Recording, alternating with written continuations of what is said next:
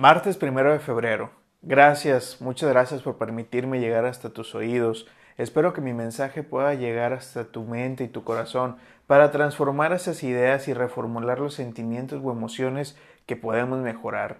Mi nombre es Carlos Ruiz y el día de hoy vengo a platicarte un poquito sobre la situación que muchas veces vivimos con nosotros mismos, cómo nosotros nos idealizamos en nosotros mismos y eso genera frustraciones o genera decepciones de nuestro propio ser.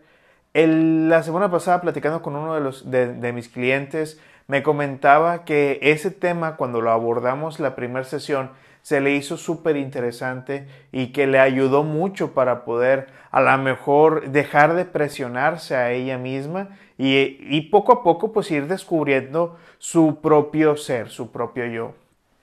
Hay un ejemplo que a mí me gusta poner porque abarcamos dos polos. Abarcamos esta cuestión de cómo nosotros nos idealizamos o nos sobrevalorizamos, ¿sí? Y la otra es cuando nosotros nos minimizamos o nos descalificamos y nos desvalorizamos.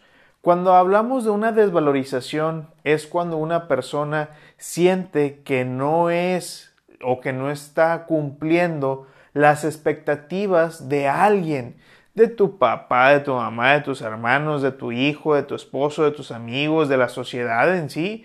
Cuando yo siento que no estoy abarcando que no estoy dando el kilo que me gustaría dar con estas personas o ante una situación, me desvalorizo. Y esto es lo que genera que no me, no me tengo a lo mejor ese amor o no confío en mí mismo, en mí misma, y eso puede perjudicar a la toma de decisiones porque entonces sientes que no eres suficiente para hacer X o para llevar a Y o para realizar N, ¿no? Entonces, esa es una desvalorización. Y la sobrevalorización, que es en donde a lo mejor me voy a centrar un poquito más el día de hoy, es cuando nosotros nos idealizamos de que queremos ser don Fregón o don Fregona, ¿verdad? Doña Fregona, y de esta forma yo creo que soy como soy, pero en realidad no soy lo que yo creo que soy. Es decir, si yo creo que soy muy fregón, por ponerte un ejemplo, en la psicología, y yo me la vivo diciendo, no, es que yo sí sé, y, yo puedo hablarte de cualquier tema de la, de la psicología, y guau, guau. Y a la mera hora me doy cuenta que no sé lo que creía saber, me voy a decepcionar de mí mismo porque entonces no soy buena en lo que yo pensé que era bueno. Y eso lo que va a hacer es que me estoy sobrevalorizando porque según yo soy don fregón, pero en realidad no soy esa persona que yo quisiera ser. Ahora, ¿Por qué quisiera ser esa persona? ¿De qué forma yo he llegado a la conclusión de que quiero ser el más machín o el más X o el más Y? Ahí disculpen mi francés o mi, mi, lenguaje coloquial. Lo que sucede es que también nosotros vamos tomando de lo que la gente dice que debemos de ser o cómo deberíamos de ser y esta es la forma que vamos adaptando de nuestro propio persona generando una ideología, porque es una idea de mí mismo, pero siendo que no soy esa persona.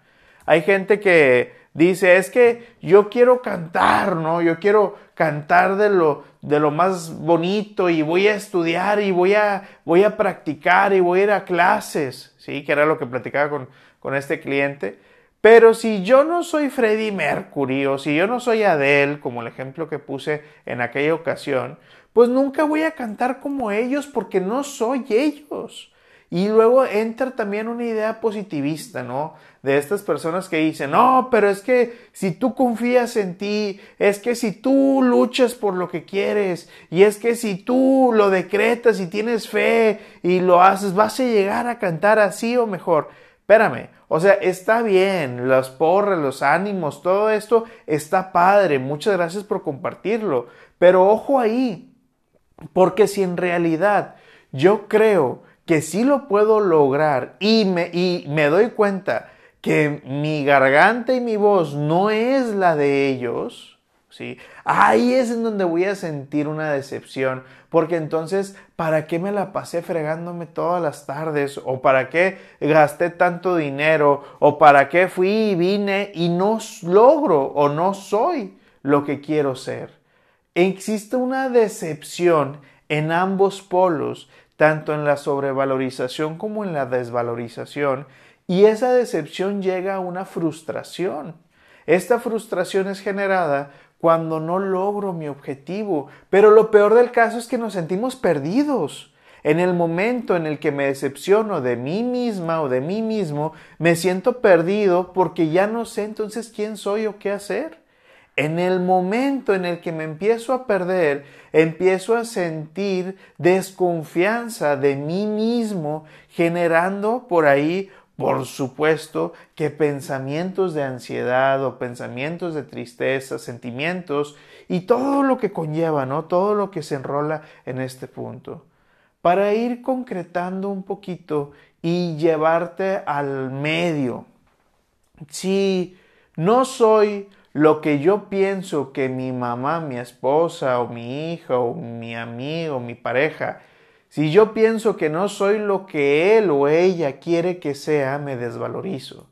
Si yo pienso que soy don fregón o doña fregona y que yo pienso que puedo hacer cosas que, o que a, me gustan cosas que en realidad no, me voy a desvalorizar. Me, me voy a desvalorizar en ese momento porque en el punto en el que me estoy sobrevalorizando, pensando que soy algo que no soy, va, voy a tener una recaída y me va a impactar en la cuestión emocional. En ambos polos hay frustración.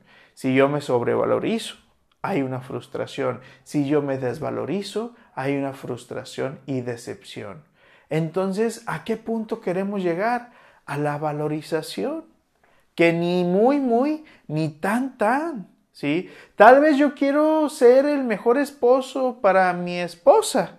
Pero al yo tratar de convertirme en la mejor versión mía para ella, que no hay nada de malo en eso, pero hay que tener cuidado porque ella no se enamoró de la mejor versión mía, ella se enamoró de mí, de lo que yo hacía en ese momento, no en lo que empiezo a hacer y transformar para agradarle y para que no se vaya de mi lado. Porque entonces al yo transformarme hasta el otro polo, porque yo pienso que no soy lo que a lo mejor ella quiere que sea, empiezo a fingir y empiezo a hacer cosas que no me agradan. Me empiezo a desvalorizar porque empiezo a poner en cuestión superior lo que yo creo, ojo, lo que yo creo que ella quiere de mí. En ese momento dejo de ser yo y ella se enamoró del yo, no de lo que a ella le gustaría que yo fuera. ¿sí? Hablándole, o sea, es más complejo, pero estos son ejemplos como un poquito más aterrizados. Y es el otro extremo, volvemos a lo mismo, de la cuestión de cómo yo pienso que, pues que soy la última coca, ¿verdad?, del planeta y que pues yo y mi, mi pensamiento es lo mejor, pero me doy cuenta que no es así, siento esa decepción. El punto es, sí querer a lo mejor agradar, escuchar, oye, ¿cómo te gustaría que te amara? Oye, ¿de qué forma te gustaría que yo fuera? Puedo escuchar y al escuchar ya voy identificando si lo puedo hacer o no de forma pues natural y no forzada. O también es, oye, a mí me encantaría cantar como Adele, ¿verdad? Como puse ese día el ejemplo. A mí me encantaría jugar como Cristiano Ronaldo. Pero si no lo logro, no me voy a frustrar, porque yo también conozco mis límites, yo también conozco hasta dónde puedo llegar. Ese es el punto, ni muy, muy, ni tan, tan. Sí me pongo mis propias metas, pero también sé cuáles son mis limitantes, y eso me va a ayudar a yo poder descubrirme qué es lo que quiero y lo que no quiero, si me gusta lo que me están pidiendo que haga, o si no me gusta, o si en realidad para poder hacer lo que alguien hace, pues a lo mejor es un sacrificio que yo no estoy dispuesto de realizar. Y ahí es en donde empiezo yo a valorizarme, a valorizar mi propio ser y mi propia persona. Es uno de los temas más complejos que esto. Yo creo que va a ser el episodio número uno de la introducción a ambos puntos y ya después voy a poder extenderme para poder llegar específicamente a la desvalorización y a la sobrevalorización. Por lo pronto, te agradezco mucho por estos 10 minutitos, 11 minutitos que me estás permitiendo llegar hasta tus oídos. De todo corazón espero que haya ayudado en la transformación de tu idea o de tu creencia y también de que poco a poco vayas sanando y vayas transformando esas emociones que por ahí a lo mejor están abiertas y duelen. Te repito mi nombre, Carlos Ruiz, y te, te comparto que la oración lo es todo.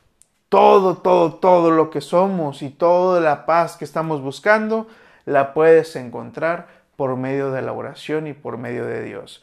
Le decía un amigo, ¿cómo no quieres que meta a Dios si tengo la bendición de la vida? ¿Cómo no quieres que hable de Él si gracias a Él yo hoy disfruto lo que estoy disfrutando con mi familia?